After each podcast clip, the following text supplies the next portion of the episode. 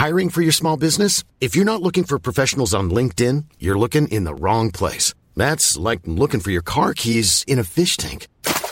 LinkedIn helps you hire professionals you can't find anywhere else, even those who aren't actively searching for a new job but might be open to the perfect role. In a given month, over 70% of LinkedIn users don't even visit other leading job sites. So start looking in the right place. With LinkedIn, you can hire professionals like a professional. Post your free job on linkedin.com slash people today. Que valor você dá a Jesus? Terceira e última parte. Comentário de Mari Persona. Para que nós pecadores, e nós somos todos pecadores, não há quem não peque. Não há quem busque a Deus, não há um justo, nem sequer um. Isso diz em Romanos também. E todos nós somos pecadores. Para que nós pudéssemos ter a salvação eterna e não sermos julgados por Deus e condenados por Deus no lago de fogo por toda a eternidade, Deus precisou fazer uma intervenção. Mas uma intervenção tão drástica, porque não podia ser menos que isso, ao ponto de ele enviar o seu próprio filho ao mundo. Ele nasceu aqui como um homem, a semelhança de carne nossa, porém sem pecado. Mas quando ele chegou na cruz, o que ele fez? Ele assumiu como seu os nossos pecados. Deus o fez pecado por nós. Deus o fez, Deus o transformou em pecado por nós ali na cruz.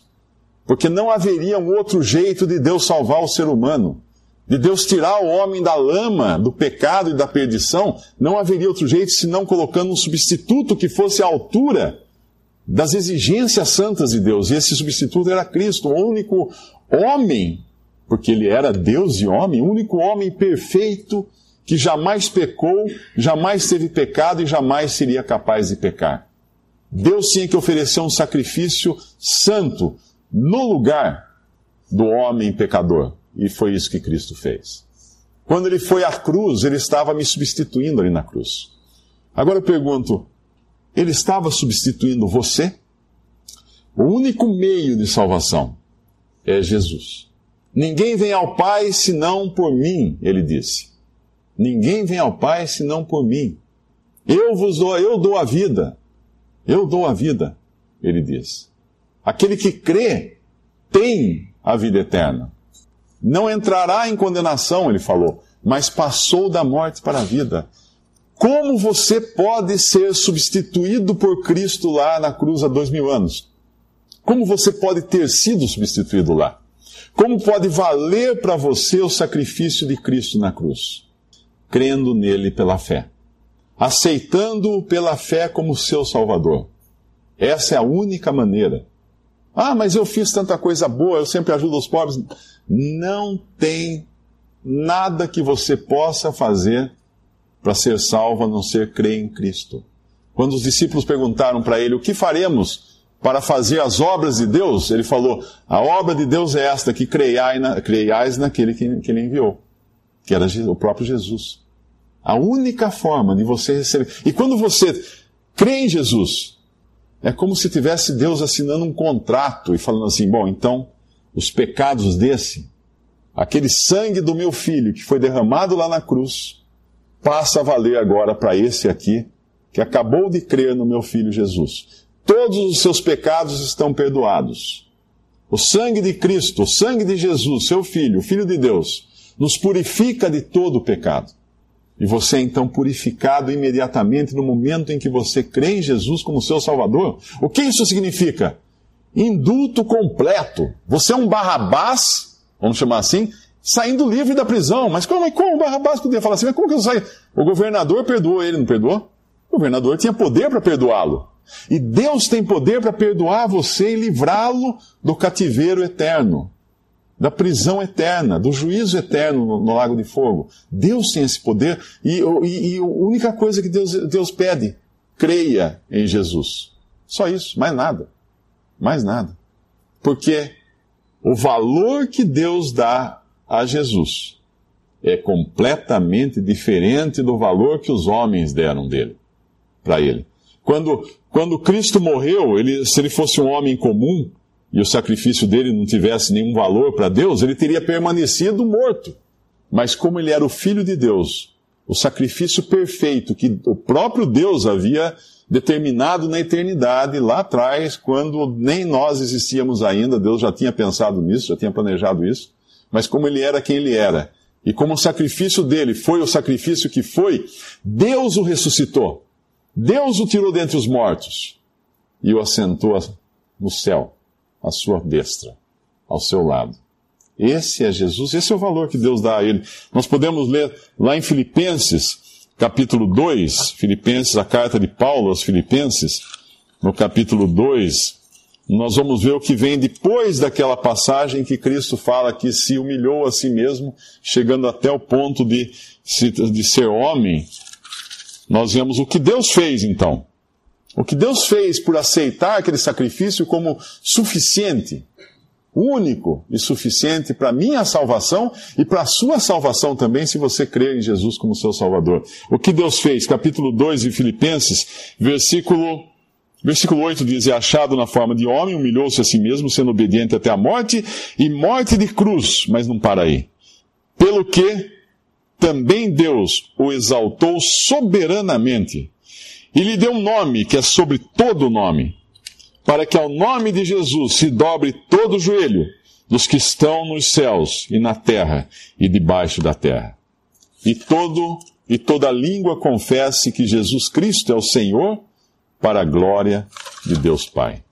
Ah, essa é a avaliação que Deus fez de Cristo, completamente diferente da avaliação que os homens fizeram dele. Mas será que tem mais gente que avaliou ele também? da forma como Deus avalia?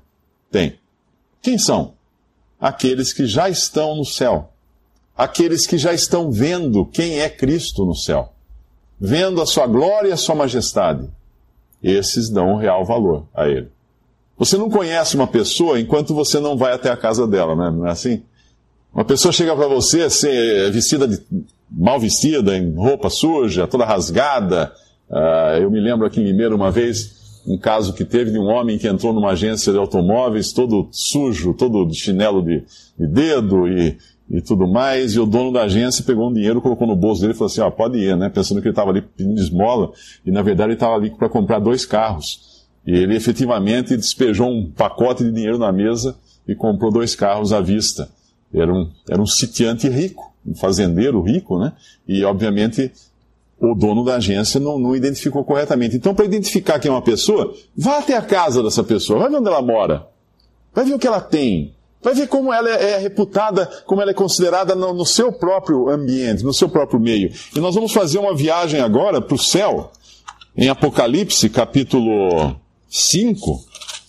O capítulo 5 de Apocalipse abre uma, uma pequena fresta no céu, para que a gente olhe o que está acontecendo lá. E como estão agindo aqueles que veem a Jesus depois de, de, de, ter sido sacrificado e morto e ressuscitado, e o que eles pensam dele. Capítulo 5 de Apocalipse, versículo 6. E olhei, e eis que estava no meio do trono, essa é uma visão celestial, e dos quatro animais viventes, e entre os anciãos, um cordeiro. Que cordeiro é esse?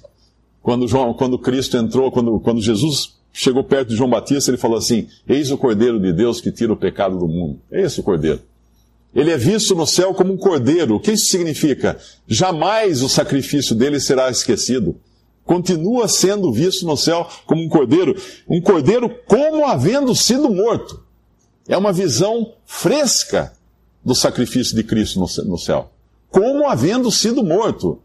A lembrança vai estar sempre na mente de todos ali que ele é o cordeiro e o cordeiro como havendo sido morto. O verbo aqui tá, não sei como é que chama esse tempo, mas é uma, é uma coisa como está acontecendo, como uma coisa que é permanente agora na memória de todos.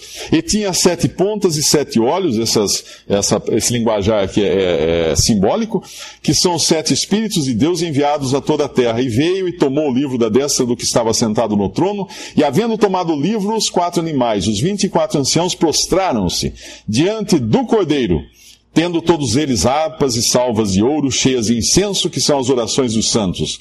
E cantavam um novo cântico, dizendo: Digno és de tomar o livro e de abrir os seus selos, porque foste morto. E com o teu sangue compraste para Deus homens de toda a tribo, e língua, e povo, e nação. E para o nosso Deus os fizeste reis e sacerdotes, e eles reinarão sobre a terra.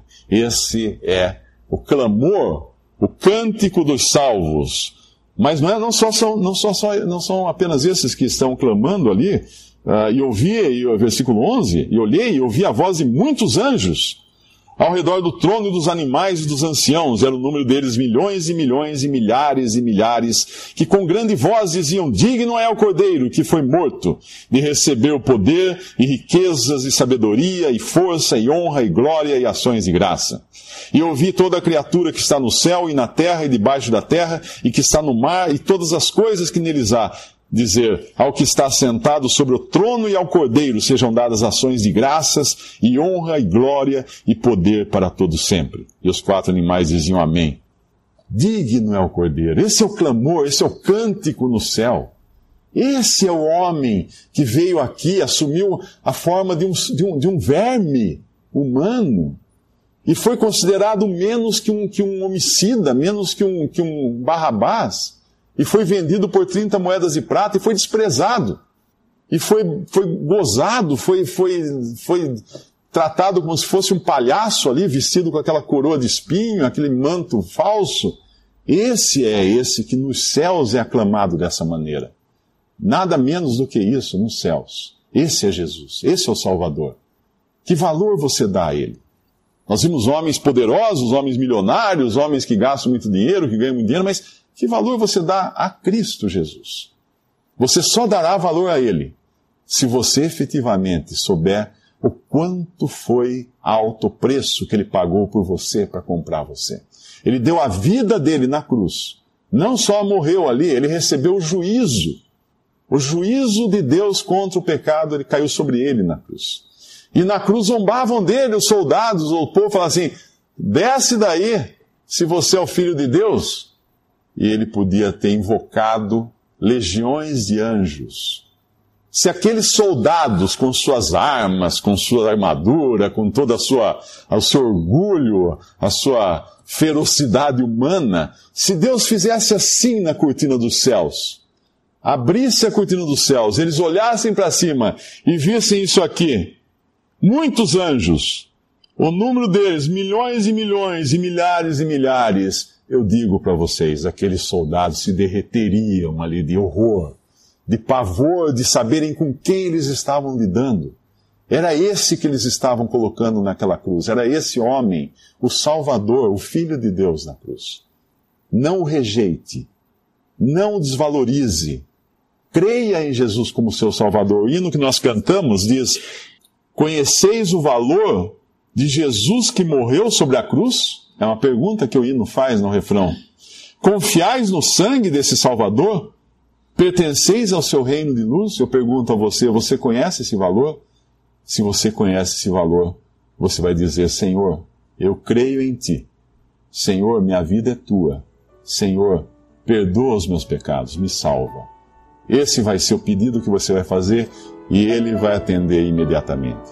Creia em Jesus como seu Salvador.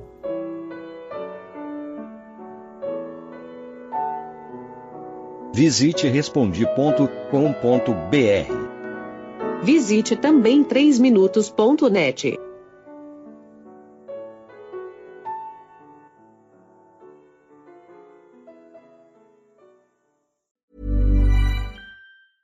Mom deserves the best, and there's no better place to shop for Mother's Day than Whole Foods Market. They're your destination for unbeatable savings, from premium gifts to show-stopping flowers and irresistible desserts. Start by saving 33% with Prime on all body care and candles. Then get a 15-stem bunch of tulips for just $9.99 each with Prime. Round out Mom's menu with festive rosé, irresistible berry chantilly cake, and more special treats. Come celebrate Mother's Day at Whole Foods Market.